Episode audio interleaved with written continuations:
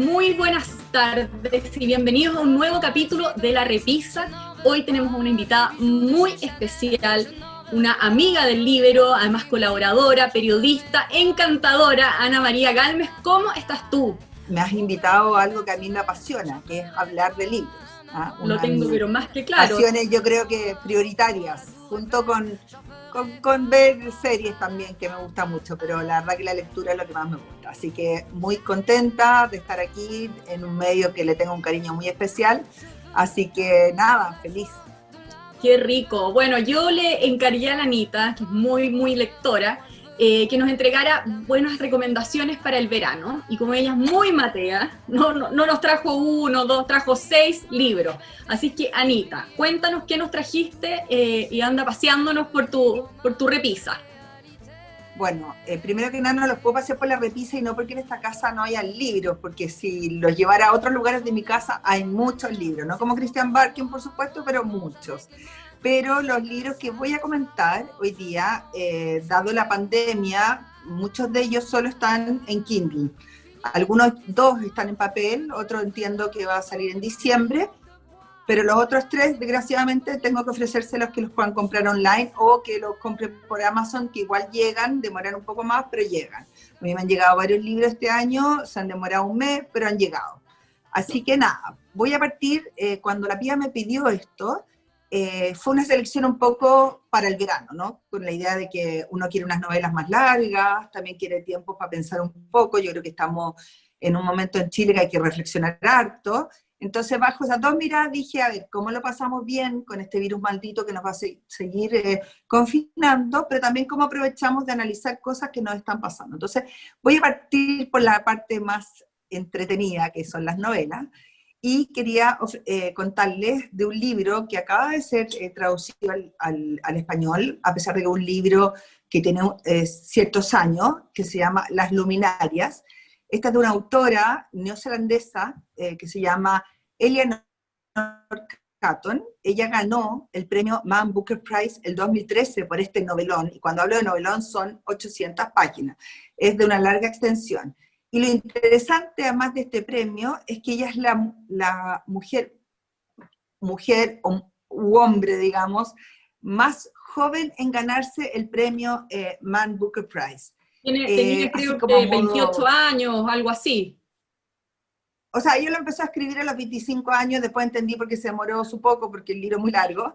Y, eh, y lo interesante del premio Man Booker es que es un premio que nació recién el año 1969 y solo se le da a gente de habla inglesa y que pertenezca al Commonwealth. ¿ah? Y esta es una profesora de literatura neozelandesa, casada con un escritor que es poeta, y esta es su segunda novela. Bueno, la, novela la verdad que es fascinante. Eh, pensemos que estamos en Nueva Zelanda, eh, año 1880, plena fiebre del oro, eh, y parte la novela con eh, una prostituta que se llama Ana, que la encarcelan. Y junto con eso, eh, esto pasa todo en el puerto de Hut, espero estar pronunciando bien, Jutikika, que es que es el enclave comercial de Nueva Zelanda.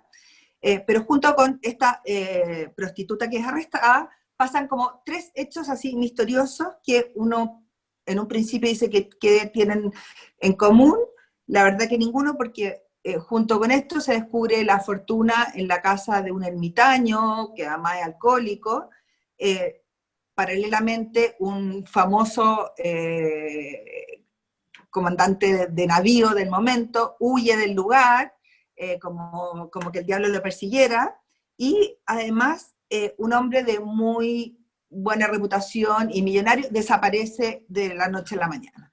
¿Qué tienen en común los tres? Que los tres tienen algo en común con Ana, que es esta protagonista, que vamos a ir viendo a través del libro lo que va ocurriendo con ella. Es una novela bien interesante porque, eh, bueno, claramente eh, la Eleanor Catton es del lugar, conoce muy bien el lugar, conoce todo lo que son las tribus maorí, entonces ella va juntando, porque si uno así como que desmenuzar el, el, guion mismo, uno dice, bueno, a lo mejor no hay una trama así tan de fondo, pero el, el escenario donde suceden los hechos, cómo se van sucediendo, eh, todo, todo, además sumémosle que además de esta fiebre del oro, eh, había una adicción al opio en la zona fuertemente llevada por los chinos, entonces se van agregando un montón de, de, elementos y que curiosamente ella habla eh, de, de, las relaciones astrales, pero más bien yo diría que es como un recurso puramente literario, porque en el fondo ya cada capítulo lo va poniendo relacionado con, como con, la, como con los astros. Yo pensaba en mi interior, y esto ya es una tesis Ana María Galme, que el cielo en Nueva Zelanda debe ser como el de norte de Chile, que se ve mucho la estrella y debe ser maravilloso. Entonces yo creo que ella hizo este juego. Incluso hay una ironía y un humor en, esa mirada. ¿ah? Pero yo diría que así como para cerrar un poco y solo dejarlos enganchados con esta novela, es que el valor de esta obra, eh, a pesar de que una, como les dije al comienzo, una extensión desmesurada, o sea, van a estar muy felices los que les fascina cuando no se acaba un libro muy bueno. A mí me pasó un poco eso, ¿no? Que leía, leía y decía, bueno, ¿esto cuándo va a terminar? Pero también estaba muy contenta que no se me acabara. Es que de alguna manera eh, plantea los estragos de lo que es la lejanía, eh, la vida del inmigrante. Hay que pensar que Nueva Zelanda, tanto como Australia, tiene un mix de origen chino, inglés, bueno, de, de todo tipo de nacionalidades. Y entonces es una sociedad que parte desvinculada de sus orígenes en un medio desconocido, con frecuencia hostil, pero también teniendo relación con los maorí. Entonces, es muy entretenido, yo por lo menos disfruté leyéndolo y por eso pensé en recomendarlo en la repisa. Súper entretenido, porque en el fondo, además, eh, nosotros que, que, tanto miramos a Nueva Zelanda, es una, una, una interesante manera de acercarnos quizás a, esa, a ese país y, bueno, pensé, por eso al escogerlo pensé, como nos encanta compararnos con países que son un poco inalcanzables, y estamos mirando todo el rato a la primera ministra, que además lo ha hecho estupendo con el tema de la pandemia, dije, bueno, interesante un libro de Nueva Zelanda, y ver un poco además sus orígenes, el valor que le dan a la inmigración, cómo se construyó. Entonces, nada, me pareció que era una buena recomendación.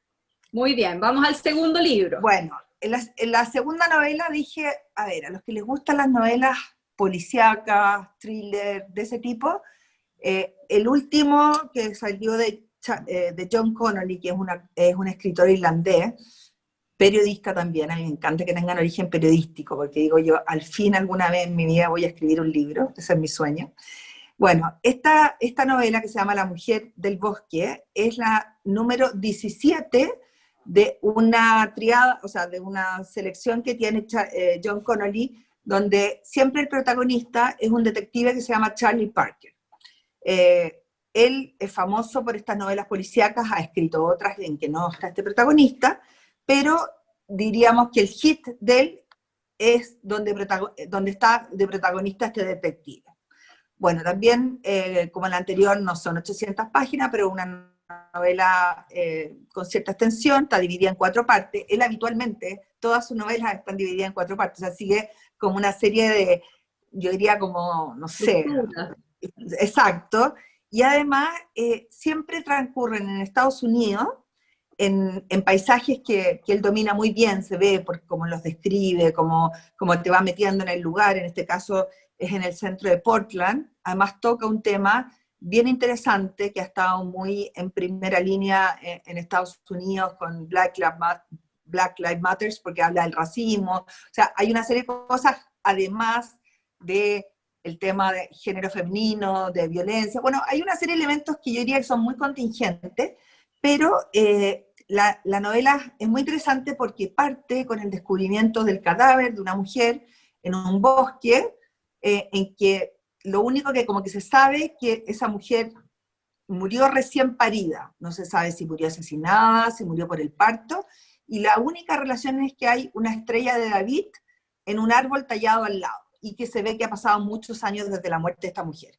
Entonces ya empieza con este enigma a resolver, y eh, Connolly, eh, otra de las cosas que tiene en sus libros es que le encanta el tema de lo sobrenatural, entonces mezcla mucho el tema como un poco de visiones fantasmagóricas, cosas que yo en lo personal no crean que me gustan mucho, porque no soy muy adicta a ese, a ese eh, tipo de libros, pero me gustan los libros de Connolly porque uno puede poner en el paralelo eh, esta cosa más sobrenatural, eh, fantasmal, que llamémosla como quieren, pero su personaje está muy bien delineado, eh, tienen psicología súper interesante, eh, el misterio va dando como vuelta, tú dices por dónde vamos a llegar, bueno, tiene un personaje de, terror, hay un, hay un, personaje que es Quell y una mujer que, que, se llama Morse, que realmente son como salidas del infierno, literalmente.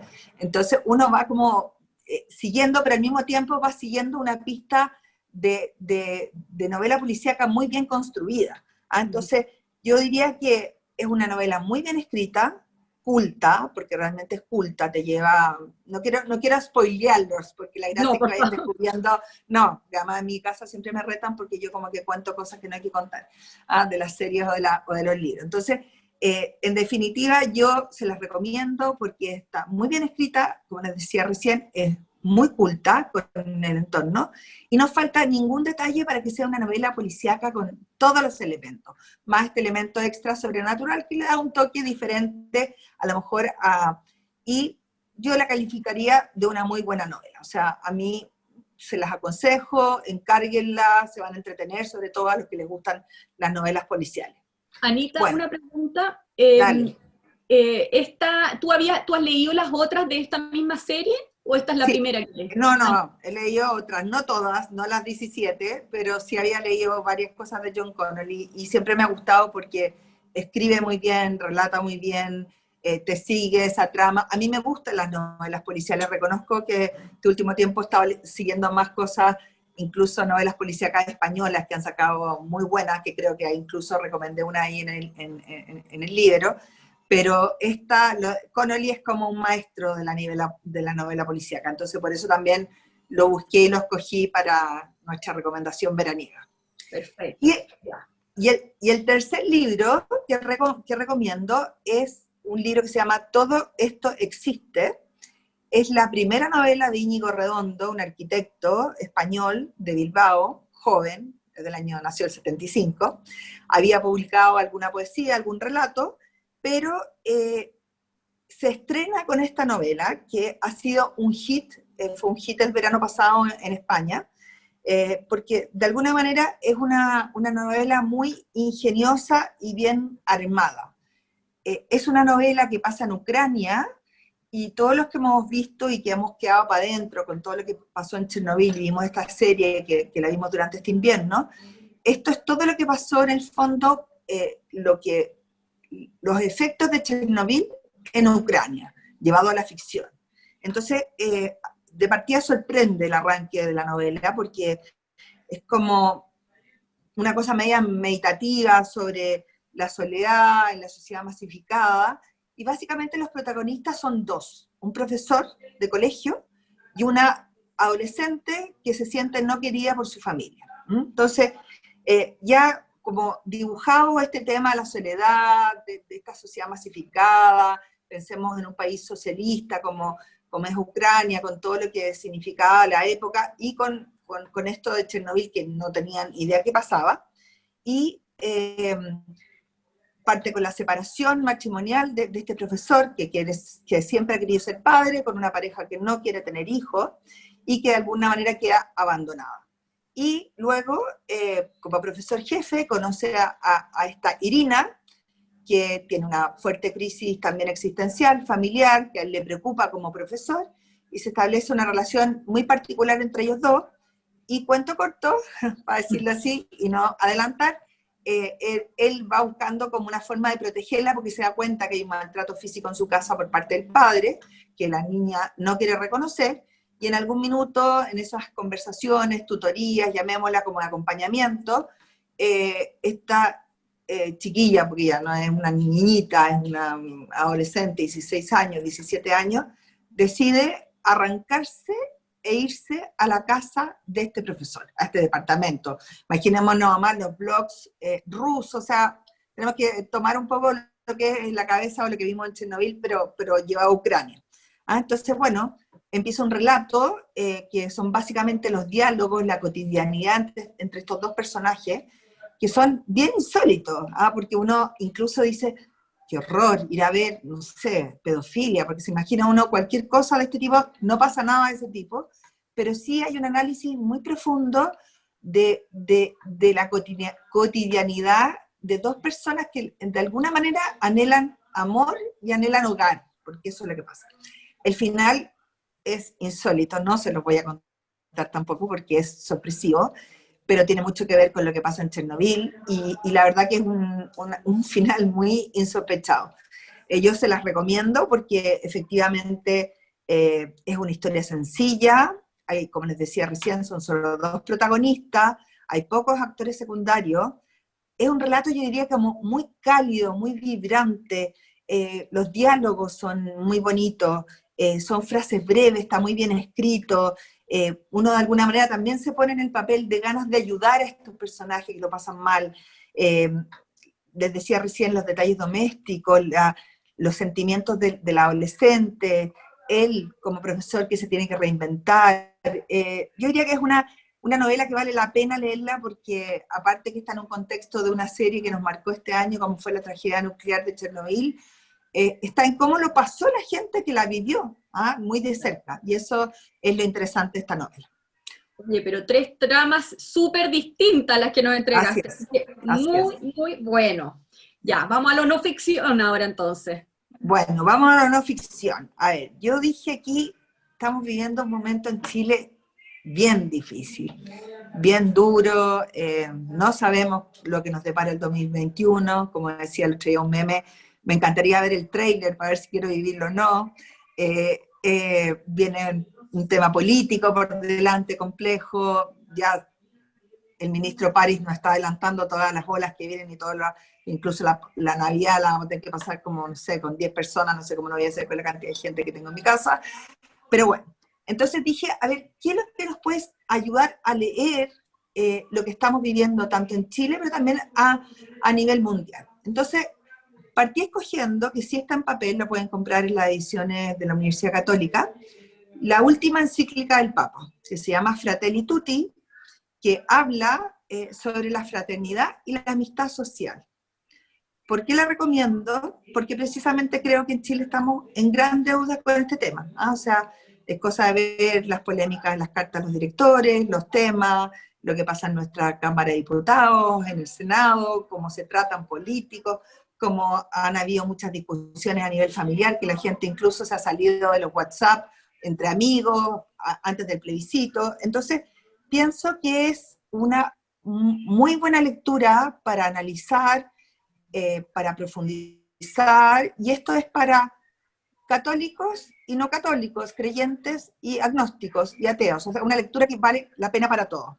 Al igual que la Laudato Si, esta también es una encíclica eh, de doctrina social y toma el título de una expresión de San Francisco así, ¿ah? que él eh, eh, hablaba siempre de, se refería en italiano a, este, a, este, como modo cariñoso de, la fraternidad para todos. ¿ah? Entonces, el, el título parte así y es como también a modo de, conocimiento general, las encíclicas siempre toman el nombre de la primera palabra con que parte el Papa. Y de ahí se titulan. No es que el título vaya eh, como de repente hayan pensado, pongámosle, sino que como se dirige el Papa y como comienza la encíclica, es el título que la encíclica toma. ¿ah? Y en este caso el, el Papa parte con las palabras de San Francisco así. Y por eso se llama Fratelli Tutti. Entonces, eh, bueno, esta, esta encíclica fue publicada el pasado 3 de octubre y de alguna manera em, yo quería como compartirles muy rápido algunas claves, porque es una encíclica muy larga, son 155 páginas, la más larga de la encíclica, en formato libro está en ocho capítulos, y yo diría que eh, lo, que el Papa va tocando como ciertas, así como, como, como plumas, uno es eh, que la vida se vive entre todos. ¿ah? Entonces yo creo que la pandemia, alguna de las lecciones que nos ha dado es eso, porque no se puede pelear la vida aisladamente, se necesita una comunidad que nos sostenga, que nos ayude y en las que nos ayudemos unos a otros y nos ayudemos a mirar hacia adelante con esperanza. ¿ah? Entonces, el Papa lo que habla es, eso, ¿no? De volver a la importancia de la comunidad, a ese soñar juntos. También otro de los puntos que él toca muy en profundidad y que yo creo que viene al calle como país es devolver la esperanza. ¿ah? Yo creo que los sentimientos en el mundo actual de pertenencia a una, a una comunidad se han debilitado, eh, se ha debilitado esa como sueño de construir eh, la justicia y la paz. Eh, parece de alguna manera, una vez, uno a veces lo piensa desde Chile como una utopía. Entonces, frente a esta como sociedad fría, globalizada, cómoda, el Papa lo que, lo que invita es como a que devolvamos la esperanza a los demás. Otro de los puntos que él toca muy profundamente es como tomarle el peso a lo que significa reconstruir este mundo que nos duele. Cuando hablamos de dolor, eh, hablamos de soledad, hablamos de cesantía, hablamos de los problemas de migración, hablamos de, bueno, lo que decíamos eh, recién, eh, las peleas cívicas. Entonces, bueno, ese es como otro icono iluminador en que el Papa se centra mucho en la parábola del buen samaritano. Y ahí entonces dice eh, una cosa muy bonita que dice, ¿cómo se puede rehacer una comunidad a partir de hombres y mujeres que hacen propia la fragilidad de los demás? O sea, yo tomo, eh, me pongo en tus zapatos y construyamos, construyamos esta sociedad juntos. Otro de los puntos eh, que va en esa misma línea es redescubrir la fraternidad, porque él dice que, tiene mucho de positivo y tiene mucho que ofrecer a la libertad y a la igualdad. Eh, también dice, usa, el Papa Francisco usa muchas imágenes ¿ah? que a uno le ayudan a ponerse lo que él está explicando, y él habla de ponerse todos en la misma barca. Entonces, eh, y para eso, para llegar a esta civilización del amor, que puede sonar un poco utópica, romántica, pero que el Papa es muy concreto, pone ejemplos muy, muy concretos. ¿ah? Habla del amor social como una fuerza capaz de suscitar vías nuevas para afrontar los problemas del mundo de hoy. Él está hablando de un mundo eh, donde hay guerra, donde hay pandemia, donde hay muchas carestías y donde le da muchísima importancia al diálogo. ¿ah? Él dice que, ¿qué sería este mundo sin diálogo? Paciente, y, y aquí lo leo, ¿no? Dice, sin ese diálogo paciente de tantas personas generosas que han mantenido unidas a familias y a comunidades. O sea, pone la mira en alta. También habla de ser artesanos de paz.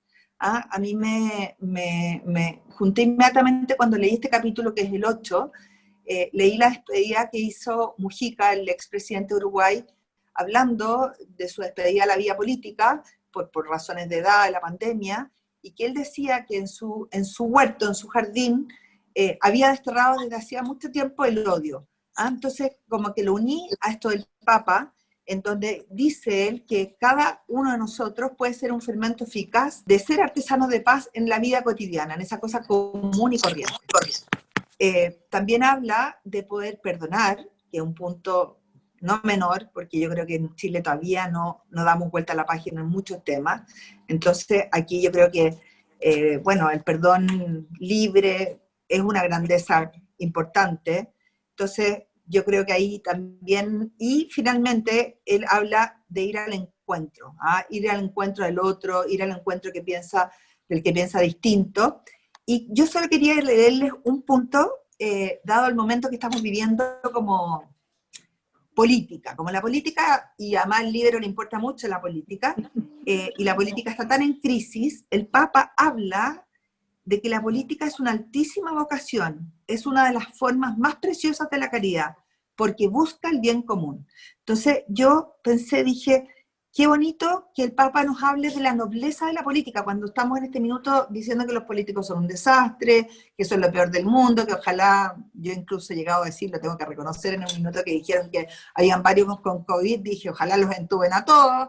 Entonces, cosas que, bueno, el Papa se hace consciente de la mala fama que hay de los políticos y como que hace un llamado a rehabilitar esta mirada a la política. ¿ah? Y por eso dice, es una altísima vocación, es una de las formas más preciosas de la caridad porque busca el bien común. La política es más noble que la apariencia, que el marketing, que distintas formas de maquillaje mediático. El político, por esto termino, es un hacedor, un constructor con grandes objetivos, con mirada amplia, realista y pragmática, aún más allá de su propio país. O sea, creo que es una invitación de mucha altura eh, frente a un momento en que a veces priman los individualismos, los reality shows donde no tienen que haberlo, y no sigo porque es obvio de todo lo que estamos conversando. No, qué interesante, esa, invitación es preciosa en realidad. Es preciosa, sí. Realmente, Sí, y sabes que, que ha calado hondo en mucha gente la, la Fratelli Tutti, precisamente por eso, porque toca el corazón de todos. Tú seas tú o no católico, te tiene que tocar el corazón y lo toca además con ejemplos muy actuales de hoy, y que por lo menos a mí en lo personal me tocaron al Chile que nos duele, digamos. Perfecto. Eso. Y bueno, otro de los libros en esta misma línea, ya nos vamos a la política dura y pura, es eh, eh, la iniciativa que tomó Idea País de tomar eh, todas las columnas que había escrito Gonzalo Vial en la segunda y armar un libro que se llama Política y Crisis Social. Entonces, yo lo que encontré muy interesante, primero felicitar a, la gente de Idea País, que son puros caros jóvenes, que de alguna manera nos llevaron a reflexionar sobre algo que Gonzalo Vial escribió hace 15 años. Pero si tú empiezas a leer las columnas, tú dices, pero a ver, es el Chile que estamos viviendo hoy. Yo tuve la suerte de conocer a Gonzalo Vial mucho, porque fue muy amigo de mi, de mi mamá. Y me tocó además ver eh, las cosas concretas que hizo, porque él era un historiador, un periodista, un pensador, un gran académico, eh, fue también eh, ministro de Educación, bueno, tiene un currículum extenso, para, qué se lo voy a detallar. Pero yo vi en concreto lo que hizo en Lobanechea. Yo te estoy hablando cuando Lobanechea era un sector de extrema pobreza, un bolsón muy grande de pobreza, no había la gran comunidad que hoy día mezcla, no sé si mezcla, creo que está bastante bien mezclado, pero falta mucho por hacer. Pero eh, él en ese minuto vivía en una parcela, en Lobanechea, arriba, lo que hoy día es ciudad, y eh, él su mujer, que era educadora, la, Lucha Vial, con una prima hermana que es doña Magdalena Vial, y quiero mencionarla a las dos porque son... Perdón, me estoy pidiendo a mi marido que se va yendo. Eh, entonces, eh, él, ellas, lo único que hablaban de estos niños que vivían como con, la, con los pies a, pata pelada en el río, y hablaban y hablaban y hablaban, y entonces un día las pescó a las dos y les dijo, a ver, ustedes son unas tremendas educadoras, eh, yo les pongo la plata y ustedes tienen que hacer un colegio, de que la educación era la única herramienta para salir de la pobreza. De esa iniciativa salen dos colegios, el Colegio San Rafael y el Colegio Santa Loreto, que existen hasta el día de hoy, y que yo les prometo que me hubiera encantado que mis hijos se educaran ahí, porque recibieron el más alto nivel de educación en todo sentido, cultural, artístico, musical, eh, o sea, salieron profesores de ahí impresionantes que se los han peleado en colegios particulares del más alto nivel, porque tuvieron esa visión de formadores. Entonces, yo diría que eh, todas estas columnas que están recogidas, tanto las que escribió en la revista Que pasa como las que escribió en el diario La Segunda, son una forma de profundizar en lo que estamos viviendo hoy en Chile. Ah, de hecho, hay una que, no me acuerdo bien el título, pero es algo así como, ¿de dónde salió esta chusma? Y él describe eh, un acontecimiento político donde la gente va a, romper el centro de Santiago, a destruirlo con piedra, y, eso pasó hace muchas décadas atrás. Y uno dice, bueno, esto es lo mismo que está pasando en la Plaza Italia, lo mismo que está pasando los últimos viernes cerca de la moneda. Entonces, yo se los recomiendo, eh, me dijeron que va a estar en papel ahora cara a la Navidad, son libros que, yo creo que es, más rico tenerlos en papel porque a mí por lo menos este tipo de libros me gusta subrayarlo, destacar ciertas ideas, llevarlas a temas de conversación. Eh, yo hago clases en la universidad, entonces son de alguna manera libros que me están ayudando a preparar para que la gente joven, los futuros periodistas, entiendan los últimos 30 años de Chile, porque básicamente eso es, ¿no? O sea, entender los últimos 30 años de Chile. Entonces, ese es, habla de familia, de educación, y les prometo que, que no sé, sentí que estaba hablando del Chile actual, alguien que murió ya hace tiempo y que escribió hace mucho tiempo estas columnas. Y bueno, para terminar, quería recomendarles eh, el libro eh, que acaba de sacar el IES, que es de alguna manera eh, una nueva versión de un ensayo que escribió Daniel Mansuy en el 2016, que se llama Nos fuimos quedando en silencio. lo publicó el 2016, es un ensayo flaquito, chiquitito, y que resulta que Daniel lo vuelve a tomar y escribió un nuevo prólogo, que el prólogo es fascinante porque intenta explicar desde su mirada, que uno puede o no compartir, yo en lo personal me hace mucho sentido todo lo que él va diciendo, e intenta explicar todo lo que nos ha pasado como país desde octubre del año pasado hasta ahora.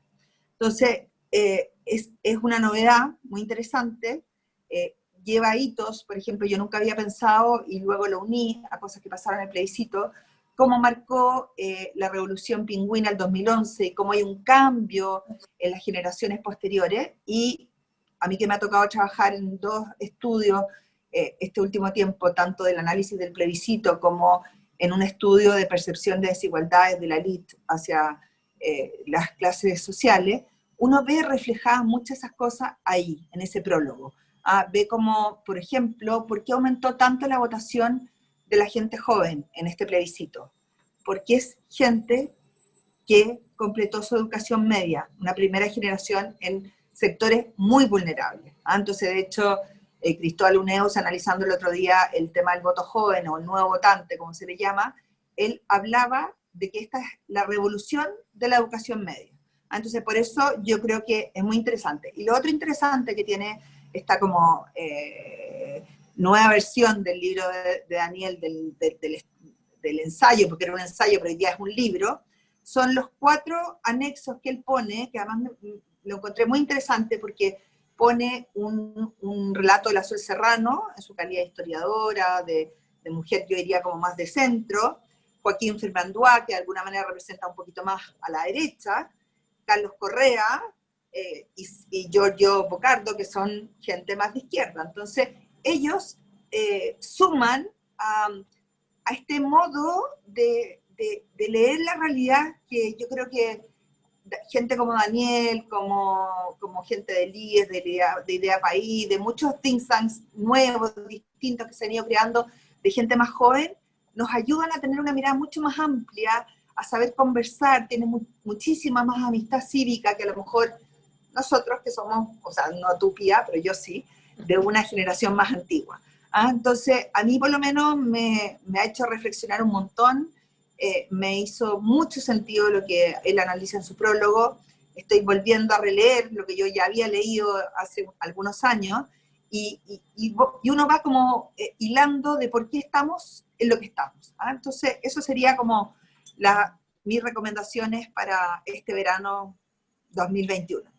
Anita, pero qué recomendación más completa, porque la verdad es que está redonda por los dos lados. Realmente te has pasado. Yo que me voy a tomar una semanita eh, a, fines de, a fines de diciembre, voy a tomar tu recomendación sobre todo la de los libros de no ficción.